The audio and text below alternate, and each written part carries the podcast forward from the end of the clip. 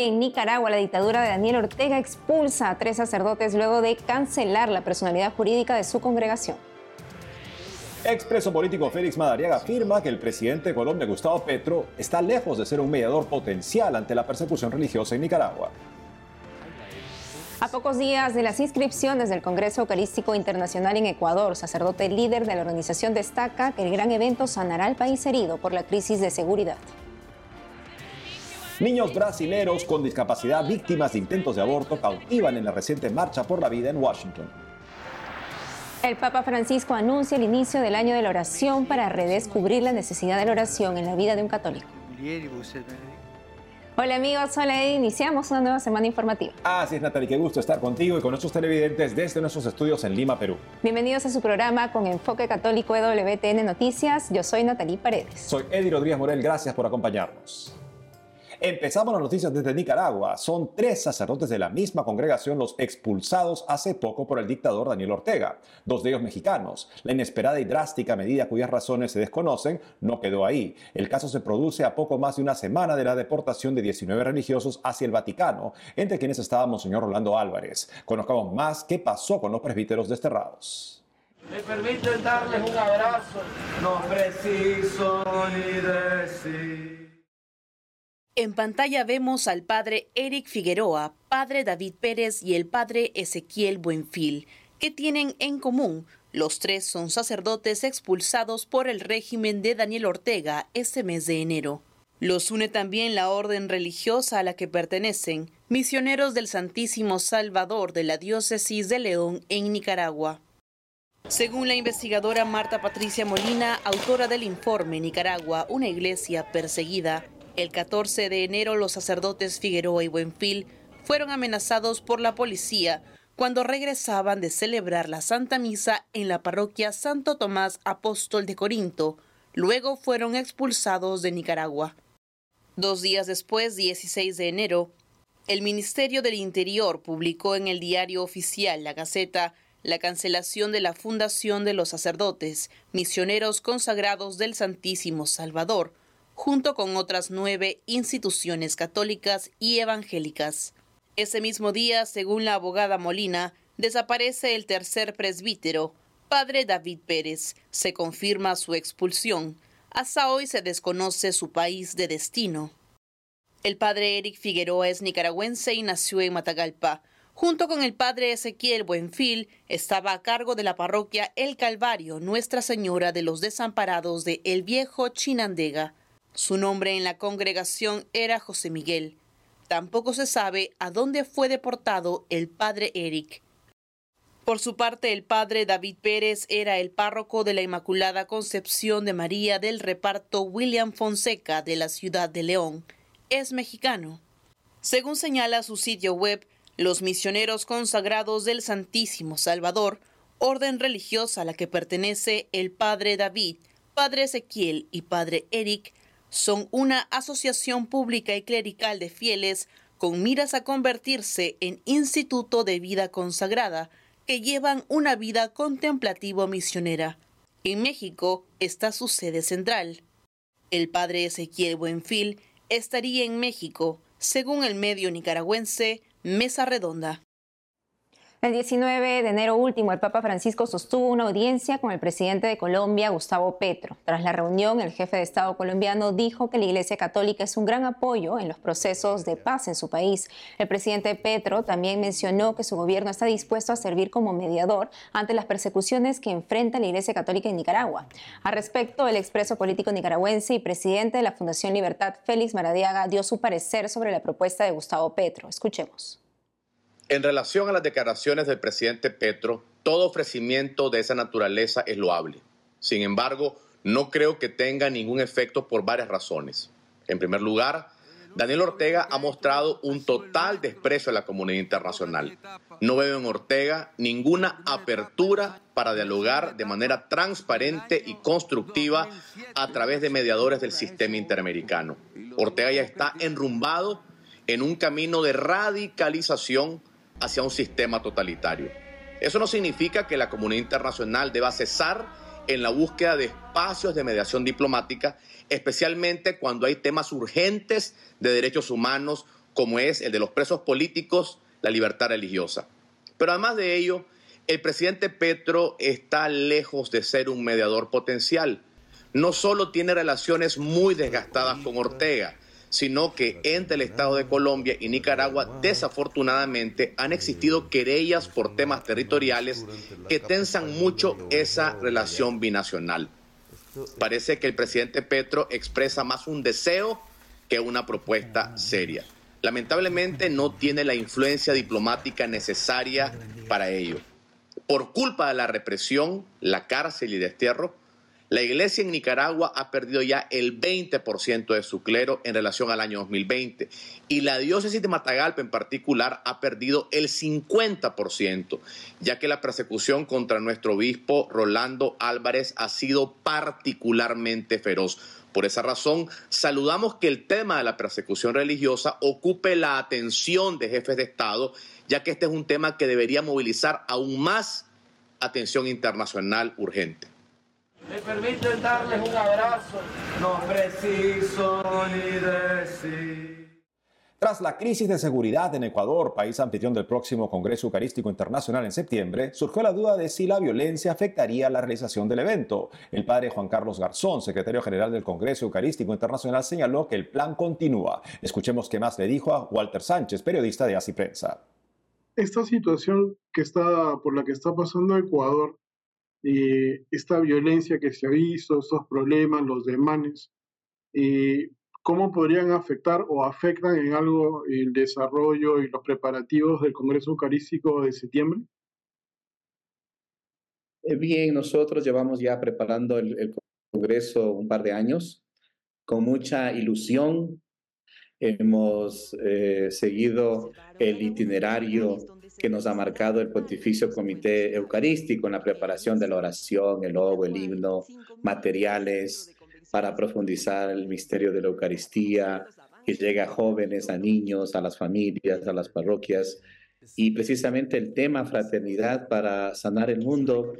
Eh, y con estos hechos que, que estamos viviendo, eh, queremos como darle la vuelta a esta situación también. Es decir, el mismo tema del Congreso es una oportunidad para ofrecer al pueblo ecuatoriano que nos unamos en fraternidad, fraternidad para sanar una sociedad, un Ecuador herido. Entonces nosotros como organizadores del Congreso y con la ayuda de Dios, hay muchas personas rezando por el Congreso que están trabajando. Eh, nos hemos reunido con el señor arzobispo de Quito, Monseñor Alfredo José, hemos hablado sobre, sobre este tema. Por supuesto, afecta a nuestra imagen internacional como país y estamos en una guerra interna, pero al mismo tiempo descubrimos en las personas esperanza, ilusión. Y precisamente el Congreso para nosotros es una oportunidad de, que, de trabajar por una fraternidad.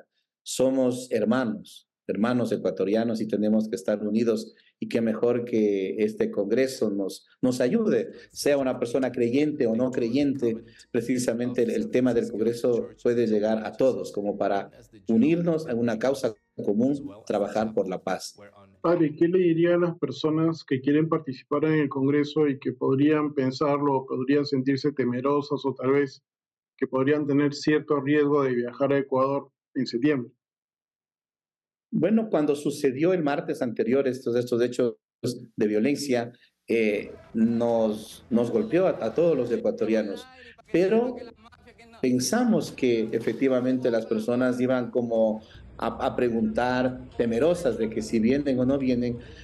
Más bien hemos encontrado el efecto contrario, gracias a Dios. Es decir, durante estas semanas todos están preguntando cuándo son las inscripciones, cómo hago para ir al, al simposio? ¿Cómo hago para ir al Congreso? Esto nos ha dado mucha luz también a, nosotros. ¿no? Hemos, hemos, dicho que a pesar de estas situaciones, las personas están preguntando. ¿Cómo deben hacer las personas para inscribirse? ¿Tienen que ir al sitio web? ¿Cómo es el procedimiento? ¿Se paga algo? Sí, efectivamente, pues hay que pagar algo siempre, ¿no? Porque un congreso cuesta.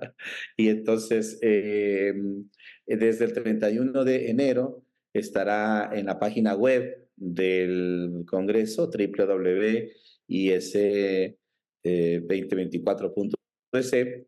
estará toda la información que una persona necesita para inscribirse, tanto al simposio, que es del 4 al 7 de septiembre, como el Congreso desde el 8 al 15 de septiembre.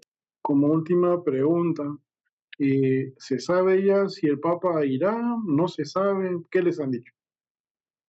Bueno, no nos han dicho nada, más bien eh, nos, nos alegró las palabras del Papa manifestando que eh, la segunda mitad de año quiere ir a Argentina.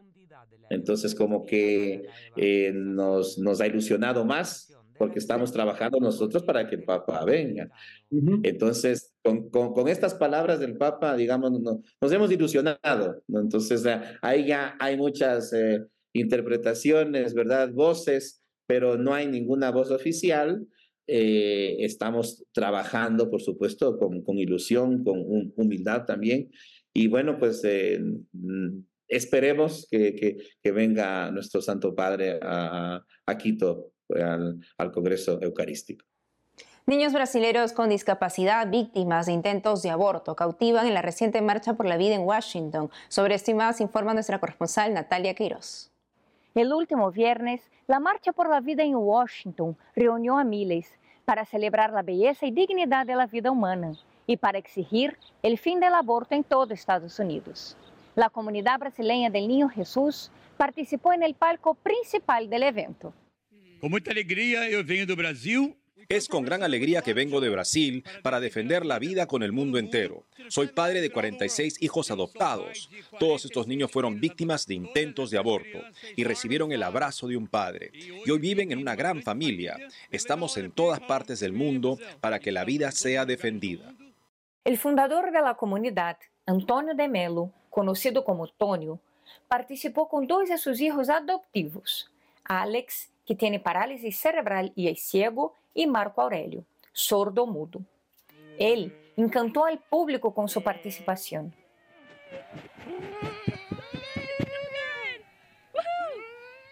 Son verdaderos ejemplos del espíritu próvida. La Comunidad del Niño Jesús es una asociación católica de vida consagrada, fundada hace 33 años en Petrópolis, Brasil.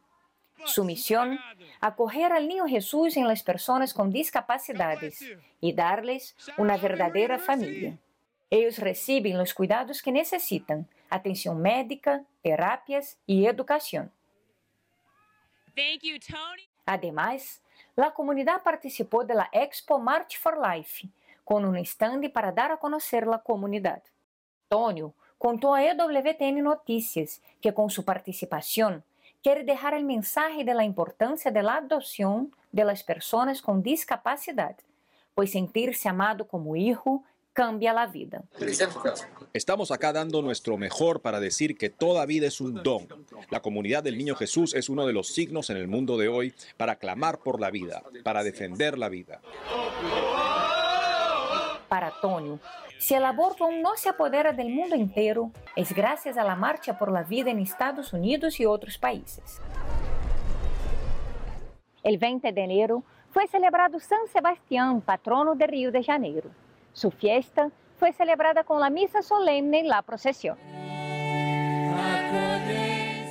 Centenares se reunieron en el santuario Basílica de San Sebastián para participar de la misa solemne celebrada por el arzobispo de Río de Janeiro, cardenal Orani João Tempesta. En su homilía, el cardenal habló de la relación de San Sebastián con Río de Janeiro. En su fundación, recibió el nombre de San Sebastián de Río de Janeiro.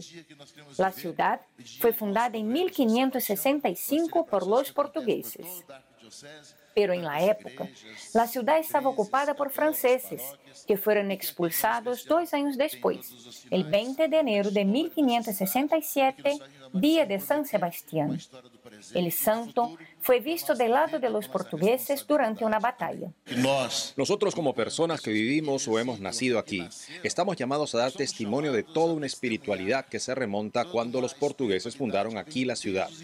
Que en este día de San Sebastián tengamos un corazón y unos sentimientos de fidelidad al Señor, de vitalidad en Cristo y de testimonio siempre presente del Señor en medio de nosotros y de nuestra responsabilidad en la ciudad. Y vemos nuestra responsabilidad nessa nossa cidade. La celebración fue precedida por la trecena o 13 días de oración antes de la fiesta de San Sebastián.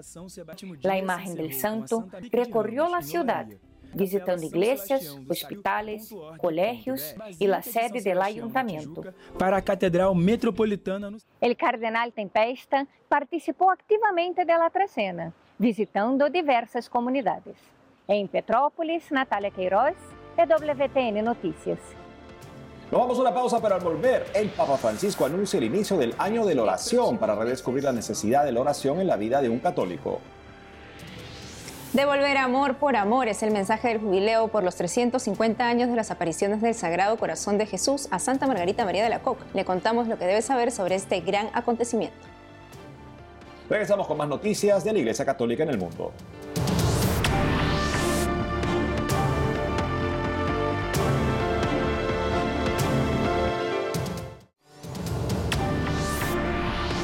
2024 es el año de la oración, así lo establece el Papa Francisco. Nuestra corresponsal Almudena Martínez Mordió nos cuenta más sobre este propósito y más.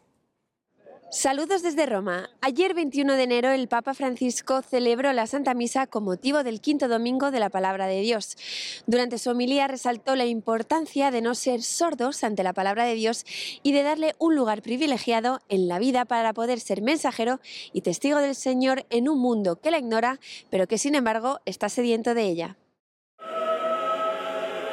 Ante los cerca de 5.000 fieles reunidos en la Basílica de San Pedro, el Santo Padre reflexionó sobre el pasaje del Evangelio de San Marcos, que narra cómo Jesús habló a unos pescadores, sus primeros discípulos, que lo dejaron todo y le siguieron.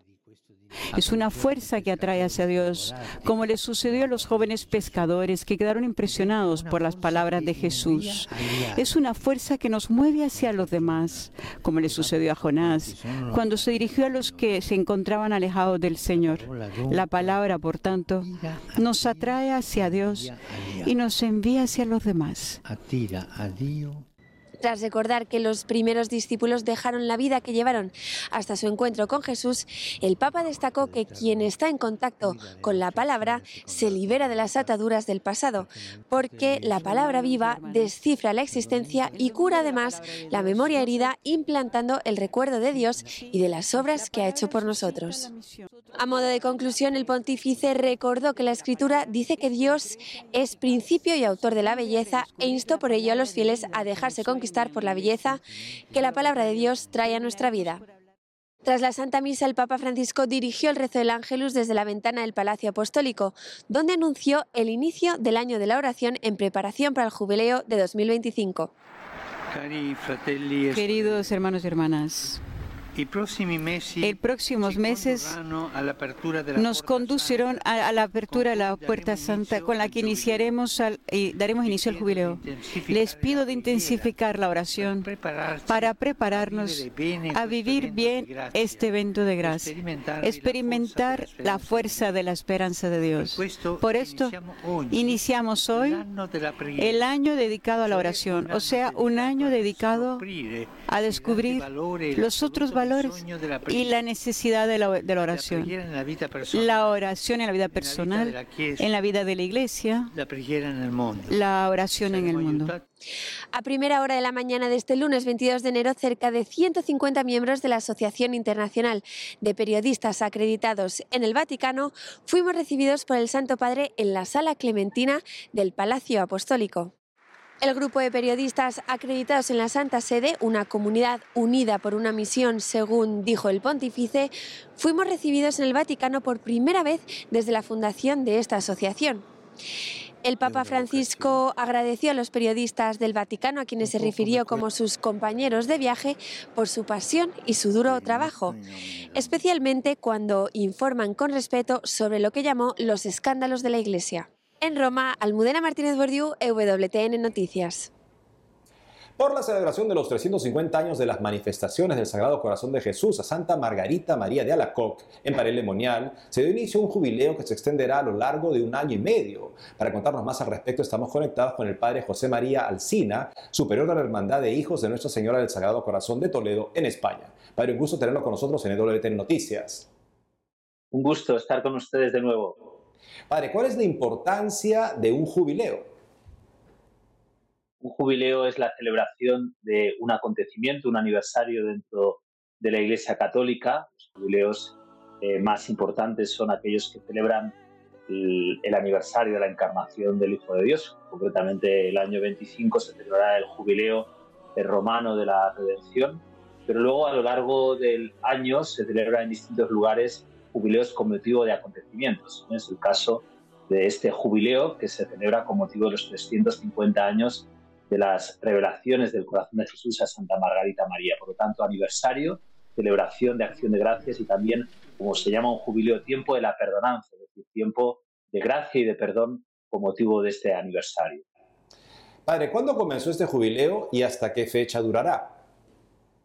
El jubileo comenzó el 27 de diciembre pasado, este año 2023, y fin finalizará el 27 de junio del año 2025. La razón es porque el 27 de diciembre de 1673 fue la primera revelación del corazón de Jesús a Santa Margarita María, día de San Juan. Y por último, el, el 27 de junio se celebrará la fiesta del corazón de Jesús, aniversario también, 350 años de la última revelación, de la gran revelación del corazón de Jesús, que fue precisamente en la octava del Corpus del año 1675. Padre, ¿cuál es el mensaje principal que el Señor quiso dar al mundo y a la Iglesia a través de esas revelaciones a Santa Margarita? Podríamos decir que este mensaje está resumido en el lema que ha cogido eh, la diócesis de Autun, que es la organizadora de este jubileo, que se llama Devolver amor por amor. En francés, rendre amour pour amour, una expresión eh, utilizada por Santa Margarita María. El mensaje es este: Jesús se manifiesta al mundo mostrando su corazón pidiendo que le amemos ante ese corazón que no es amado, muy especialmente el lugar donde manifiesta ese amor es la Eucaristía, porque ahí en la Eucaristía es donde está el corazón de Jesús vivo, Él pide que le amemos, que le amemos en su presencia real eucarística, esa presencia que luego se prolonga evidentemente, ¿no? Pues en nuestros hermanos y en el mundo, ¿no? Él viene a pedir que le amemos, y que le amemos porque Él nos ha amado antes, y aquí este corazón que tanto ha amado a los hombres. Por lo tanto, el mensaje más importante del corazón de Jesús a través de Santa Margarita es que Él viene, entre comillas, ¿no? siendo Dios como un mendigo, a mendigar nuestro amor para que nosotros le ofrezcamos aquello que hemos recibido gratuitamente de Él, que es el amor. Cuando le damos amor a Jesús no hacemos sino darle aquello que hemos recibido de Él. Padre, coméntenos, ¿qué celebraciones se realizarán a lo largo de este jubileo? Eh, la celebración del jubileo, eh, como hemos dicho, que se extiende a lo largo de este año y medio, tendrá diversos momentos importantes. En primer lugar, ahora va a haber en el mes de mayo, del 1 al 5 de mayo, en Roma, un congreso dedicado a la reparación, que es uno de los temas fundamentales que se manifiesta en Parelemonial, ese amar a Jesús por lo que no es amado, del 1 al 5 de mayo. Luego también habrá distintas celebraciones en Parelemonial, concretamente los eh, rectores, el rector y los capellanes de Parelemonial han invitado a que se peregrine a lo largo de este año al santuario de Parelemonial en Francia. Se celebrará un congreso, como decía, en junio del año 2025, que se titulará Por Jesus Pes Mundi. Hemos querido unir en este Congreso Internacional del Corazón de Jesús la celebración del jubileo del Corazón de Jesús con la celebración también del jubileo del Año de la Esperanza. El Corazón de Jesús como esperanza del mundo. Estos serán como las dos, eh, los dos actos más importantes y lógicamente luego estará la conclusión del jubileo del Corazón de Jesús el 27 de junio del 2025, que se está preparando también un gran acto de consagración. Incluso por parte de los organizadores hemos solicitado eh, al Santo Padre que haya una gran consagración, una gran renovación de la consagración del corazón de Jesús, de la Iglesia y del mundo con motivo de esta fecha. Padre José María Alcina, muchas gracias por haber estado con nosotros. Muchas gracias a ustedes por haberme convocado. Hasta siempre. Cada 22 de enero la iglesia recuerda a la beata salesiana Laura Vicuña. A sus 10 años, la niña chilena se ofreció a sí misma por la conversión de su madre, quien convivía con su padrastro. Para conocer más sobre su vida, escuchemos a Sor Reinita Vilches, miembro de las Hijas de María Auxiliadora de la Congregación Salesiana.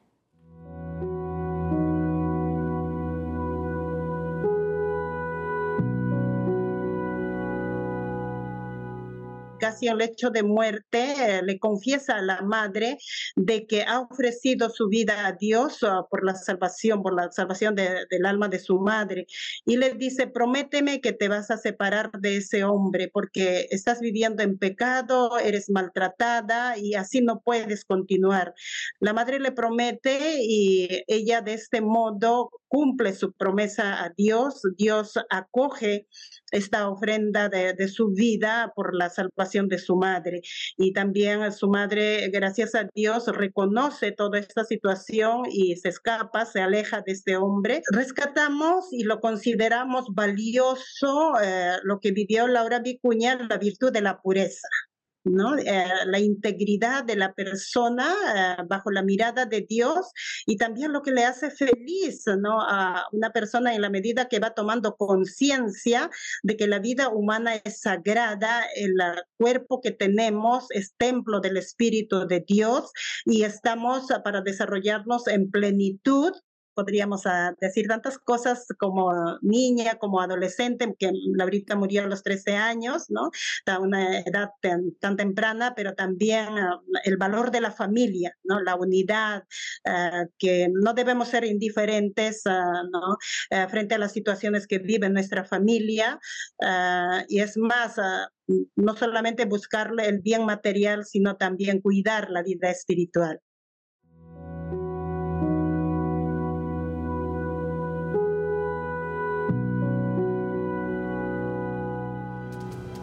Y eso es todo por hoy amigos, gracias por haber estado con nosotros. No dejen de seguirnos en nuestras redes sociales y en ewtnnoticias.com. Hasta mañana.